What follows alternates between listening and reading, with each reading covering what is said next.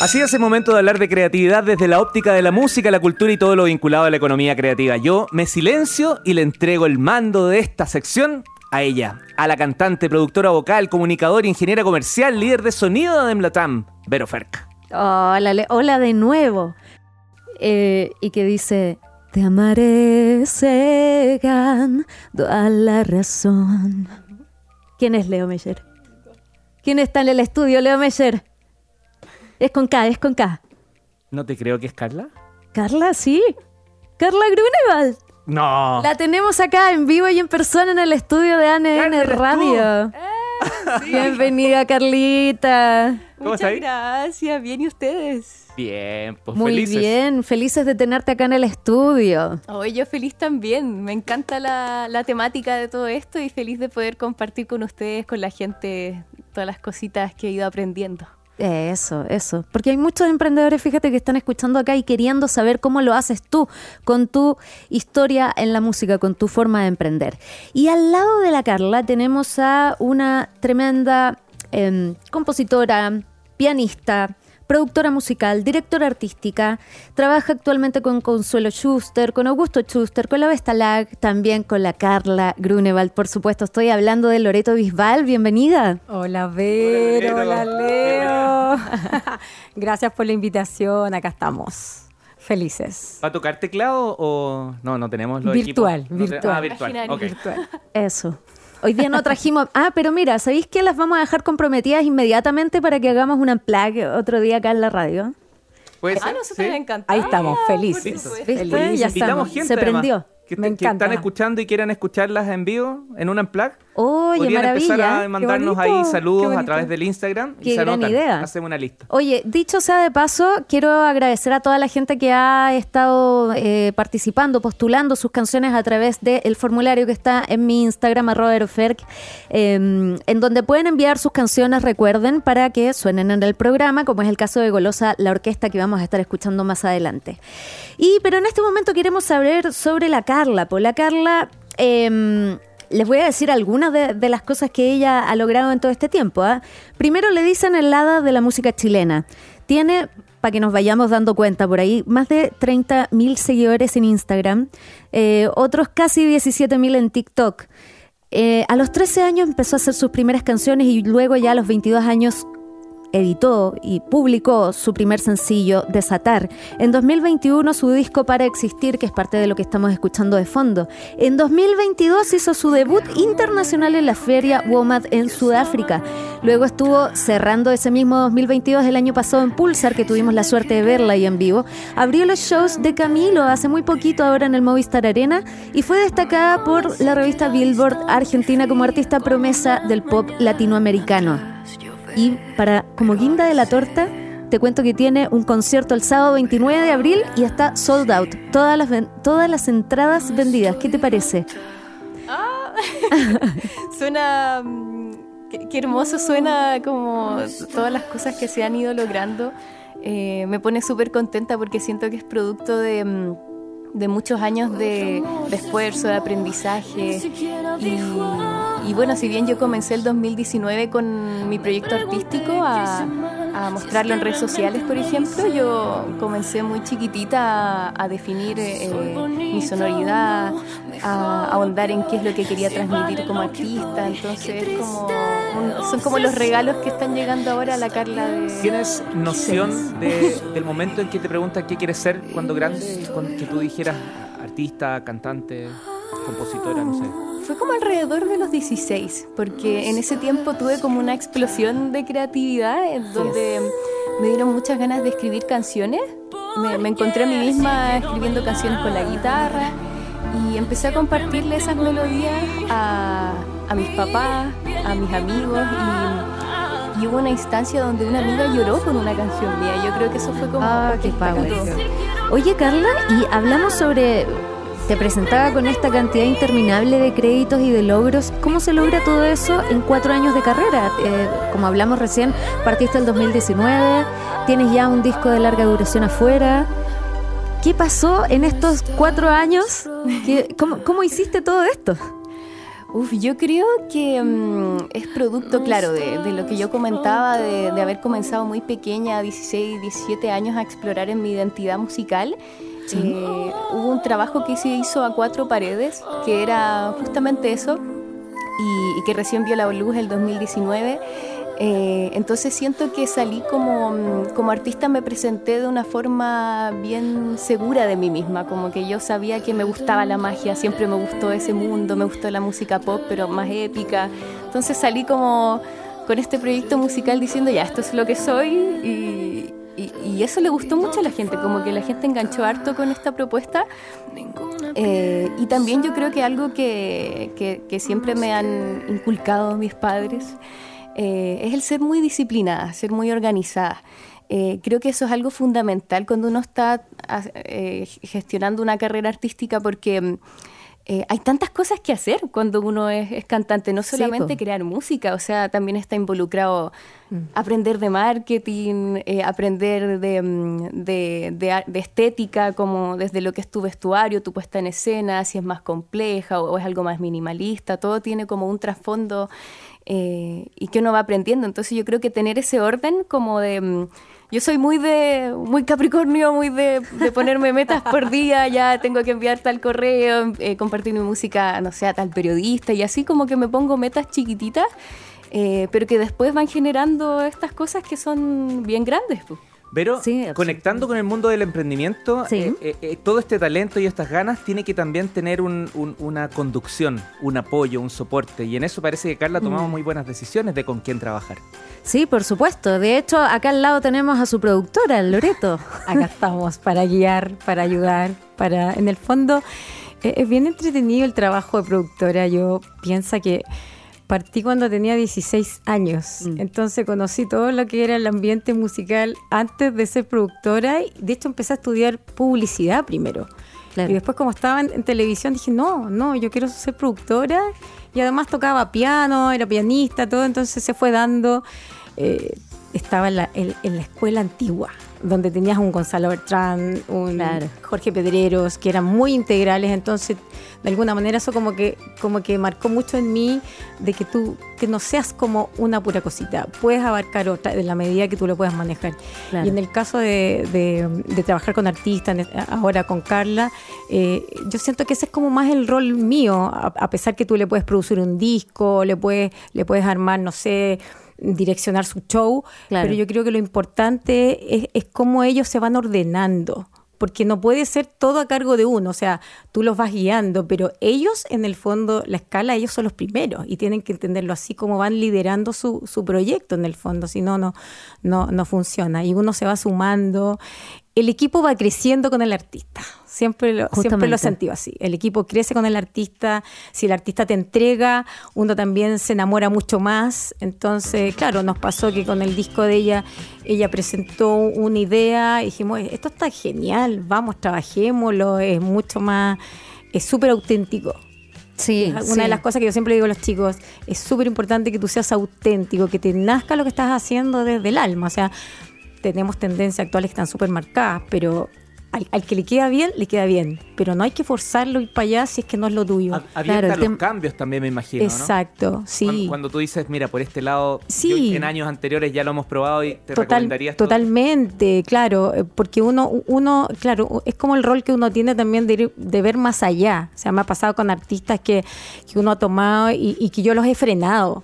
Todavía no es el momento. O sea, conócete más, vamos, vamos trabajando más tu proyecto, vamos entendiendo lo que tú quieres eh, transmitir, porque finalmente es lo que al final va a funcionar. En el caso de Carla, por, ejemplo, ella salió el 2019, pero hubo un trabajo antes, o sea, uno, qué rico poder tratar de hacer una industria que tú pudieras trabajar antes con el artista antes de que aparezca, porque, porque hay muchas cosas que, que, claro, desde la autogestión los chicos hay, hay, hay, a veces que son equivocaciones o también vas evolucionando, pero, pero en la medida que tú lo puedas tener un poquito más ordenadito, claro, el público lo recibe de otra forma, como que te crea el tiro. Entonces, eso, eso es muy bueno. Muy bueno. Oye, ¿y te ha tocado decir que no con algunos de, tus artistas? Sí, sí, sí, me ha tocado decir que no, no, no es el momento, o esta canción quizás no es, no es la que debiera ser la primera, eh, o por ejemplo, eh, en la misma dirección artística, quiero esto, quiero bajar de aquí, quiero, quiero volar, quiero no sé qué, aterricemos, veamos cómo funciona. Quiero un helicóptero que me... Pero uno le dice el amor, de, eh, eh, o sea, uno le dice el no desde el amor, porque también hay que hacerlos entender que, que primero están confiando en uno, por algo uno tiene ese rol, pero a mí me gusta trabajar muy muy compenetrado con el con el artista y protegerlos desde la fama que los está amo, al lado. los amo y los protejo mucho. Tengo como todos estos hijos. Es importante como que haya una contención de los artistas porque es una mm, es un camino que puede ser súper agotador emocionalmente porque incluso a veces pasa que uno le da el, ¿cómo se llama? El síndrome del impostor. ah, sí. dice, dice, bueno, y este éxito no es real, o no sé, uno empieza como a pasarse cada, tontera por la mente, yo creo que a todos los artistas nos ha pasado, o también a veces sentir como, como no, que tu proyecto no es tan bueno, y, uno se, pasa todos esos rollos. Eh, y ahí la contención emocional es importante, como alguien que te recuerde, oye, no, mira las cosas que has logrado. Eh, mira, en este tiempo has logrado todo esto y queda todo este camino por seguir. Eh, entonces eso también es importante. Yo creo que, una industria que es ordenada y que tiene como todos estos caminos claros, es una industria como... Mm, eh, ¿cómo decirlo? Como está desarrollándose. desarrollada, claro. donde tú puedes tomar un artista desde antes, eh, que el artista también eh, aprenda de psicología, de, su identidad, de, conocerse como persona al final para hacer arte. Yo creo que ahí mencionaste algo clave, que es el hecho de la, de la contención emocional puede ser uno de los, de los principales factores quizás a la hora de elegir un manager. Ahora, eh, por ejemplo, hablemos de los singles. ¿Cómo eliges, cómo determinas, que yo creo que ese es un temazo para muchos de los músicos que nos pueden estar escuchando, cuál es ese single que yo, cómo lo elige Carla Grunewald? Oye, a veces la verdad es que... Eh, a mí me nace muy intuitivamente, es como, como que siento que estoy experimentando cierta etapa en mi vida y digo, ya, esta canción siento que eh, me representa en este momento, creo que la gente puede conectar con esta canción por este o por este otro motivo. Em, Pero es como desde la guata, en el fondo, porque también hay, hay, una hay una decisión, me refiero, que quizás pasa por un tema como comercial, porque a veces uno como artista dice, yo quiero que esta sea la canción que vaya porque siento que es la que más me representa o la que más me llega a mí. Pero a mí me pasó, ponte tú hace poco, haciendo un focus group eh, para mi último EP, y habían... Eh, opiniones súper, súper diversas. Entonces, finalmente, em, em, yo, yo misma pienso, ¿qué hago cuando en el, en el focus group que yo estoy haciendo hay opiniones tan distintas que no me ayudan en el fondo a decidir este es el claro, yo siento que ahí sirve quizás tu intuición incluso, como decir... Eh, a qué single le voy a entregar como toda mi energía y todo mi amor porque me encanta o porque me representa en este momento y, y yo siento que con esa energía y motivación es, posible que a esa canción le vaya muy bien, que llegue a la gente de, todas maneras. Em, y, por ejemplo, en mi caso, la primera canción que iba a lanzar era Cegando a la Razón. Ese, era como el primer single. Pero Desatar eh, era una canción que estaba súper vinculada a la magia. Entonces yo dije, bueno, si bien Desatar quizás tiene un poco más metafórica o podría no ser directamente tan eh, popular como ese Gando a la Razón, dije, no, me voy a lanzar con Desatar porque es como, como yo soy. Desatada. y, desatar, claro. Sí, y Desatar marcó porque eh, eh, venía una estética que no se estaba trabajando, entonces aparece, aparece una cosa muy, muy mágica, muy que nosotros en un minuto, en un minuto como que nos daba como un poquito de nervio, decíamos ya, juguémonos por esto que es distinto. Escuchemos un fragmento de Desatar tejidos que llevaban años sin ceder. Es tiempo de sacarlo que Escucharlo aquí con sonido. Con audífonos. increíble. sí. Y escuchar y verla. es surreal, como Carla Grunewald. Oye, y. ¿Cómo llegas, Loreto, tú a este rol de, productora? Porque eh, te presentaba, tú ya nos contaste que de formación eres publicista, eres pianista. ¿En qué momento pasa esto de decir yo me quiero eh, dedicar a algo que en el fondo está tras bambalinas? Sí, e, e, es, bien especial porque como te contaba, yo, yo partí muy pequeña, entonces, claro, estaba en este ambiente televisivo, artístico, partí en el, en el, programa de Pollo Fuente, un éxito era muy chica, en, en- en un- una sección juvenil que tenía Jorge Pedrero que se llamaba La Pandilla. Entonces tú ahí cantabas, bailabas todo en vivo y estabas como sometido de alguna manera a una alta exigencia del talento. Entonces, y claro, como te contaba, eh, estaba estudiando publicidad, pero después me pasé a estudiar comunicación audiovisual. Empecé porque me gustaba mucho lo que pasaba con la gente que yo miraba, eh, mismo, mismo Jorge Pedrero, que era como súper inspirador ver cómo manejaba tantas cosas. Por otro lado, la parte musical mía. Entonces empecé a, met- a meterme en este mundo, empecé a ser asistente de, de- de producción, de a poquito, y así fui, fui, fui, fui, fui creciendo Ir haciendo. E- Exacto, exacto, porque eh, todo siempre iba ligado desde, la, desde lo musical, porque podría haber seguido haciendo producción general o, o dirección general, pero no, estaba la música ahí, la música ahí. Entonces siempre estaba metida en, en proyectos que eran o, o de talento o ya musicales, y así fui, fue, fue, hasta que ya me vi en un minuto metida en esto y decía, ya, estoy aquí, estoy aquí, así que vamos, vamos, vamos. Y, y empezamos a trabajar con los artistas y se fue, mm, se fue construyendo, pero al final es súper orgánico también. Es súper interesante Sí. eso porque justamente hay muchos emprendedores que llegan al emprender como una cosa eh, de, de la vida, como algo quizás que parece ser un poco casual. Les quiero agradecer un montón, Loreto, Carla, por eh, estar aquí hoy día compartiéndonos su- sus experiencias. El tiempo nunca va a alcanzar para dos Sí. tremendas artistas. Le- yo también me sumo al agradecimiento de, de conectar de mejor forma. Esta es una tarea que parte, yo diría, hoy día y tiene que seguir después. Y veremos la fórmula Vero para que el emprendimiento y esta área tan como ruda, dura de, de los negocios, por así decirlo, se Sí. conecte con la creatividad y con esto que ustedes desarrollan y viceversa también. ¿Cuánto artista se pierde en el talento porque no es capaz de encauzar justamente Totalmente. como Carla tú lo estás haciendo y Loreto como tú estás apoyando? Gracias, no, gracias por la invitación. No, Se pasó increíble. Se hizo cortito y Cortito, sí. Hay tanto de lo que uno puede hablar de este camino musical, pero Sí. No, feliz de estar aquí, de poder eh, compartir un poquito de lo que Felices nosotros de tenerlas, pues. Oye, quiero mandarle un saludo, aprovechar de mandarle un saludo grande a Carlito Figueroa, que iba a estar hoy día acá con nosotros. Carlito, pero que tuvo una amigo. mala pata y se le algo Literal. le pasó Literal. literalmente en el pie, no pudo acompañarnos hoy día, pero ya lo vamos a tener más adelante. Eh, Leo, querido, te quiero contar un poco sobre la cartelera que tenemos para esta semana. Les quiero contar que hay una convocatoria, ojo, pestañas y cejas ahí, de la red de emprendedoras más creativas by ACHAP. Son 30 becas que incluyen ciclos de inmersión en la industria en la industria creativa, por supuesto, creative thinking, actividades de networking, mentorías y talleres. Esto está dirigido a mujeres en las industrias publicitarias, audiovisual, industrias digitales, diseño, marketing, videojuegos y comunicaciones. Y ojo, cierra el 23 de marzo, así que tienen ahí tiempo para ir a postular. Seis shows de Lola Palusa 2023. El 20 de marzo tenemos a Cigarettes After Sex en el Teatro Coliseo. El 21 de marzo a Jane's Addiction en el Teatro Caupolicán. Y todas las entradas y toda la información lo pueden encontrar en el mismo sitio de Lola Palusa. Y esto, Leo, es matado. Buenísimo. Centro Nave. Ahí. matado para mí es como lo contrario, pero ok.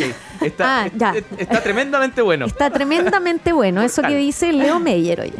Eh, el centro nave entonces recibe a House of Nebula para la danzotea este 18 de marzo, o sea, mañana. Así que ojo, pestañas y cejas ahí, porque eh, aquí se permiten que diferentes tipos de arte, tanto caminadas como bailadas, puedan mostrarse. Ahí están todos invitados a inscribirse en su página web. Todo lo que les acabo de contar está en el link en mi biografía en el arroba veroferken Instagram. También está el formulario para que los músicos vayan a postular y puedan sonar aquí en Sonido Adem Latam con su música. Y para cerrar, Leo Meyer, te tengo una bandaza de aquellas. Te voy a mostrar una canción que es de la banda eh, Golosa la Orquesta. ¿Es lo que estamos escuchando? Es lo que estamos escuchando, sí. Estos chiquillos llevan ya su rato de carrete. eh, son de Valparaíso. Y fíjate que hoy día nos quieren presentar una canción que se llama Voy bajando por la quebrá. Así que vámonos bajando por la quebrá con Golosa la Orquesta. pe. ¿Escuchamos un, un pedacito? ¿O quieres escuchar la...? La canción completa, pues Leo Ah, Meyer, de eso se trata. ya negoció, ok, nos dejamos, nos deja entonces con... con la Golosa Golosa, la la, orquesta y voy bajando por la quebrada. Nos vemos en la próxima edición de Sonido de Platán. Chao.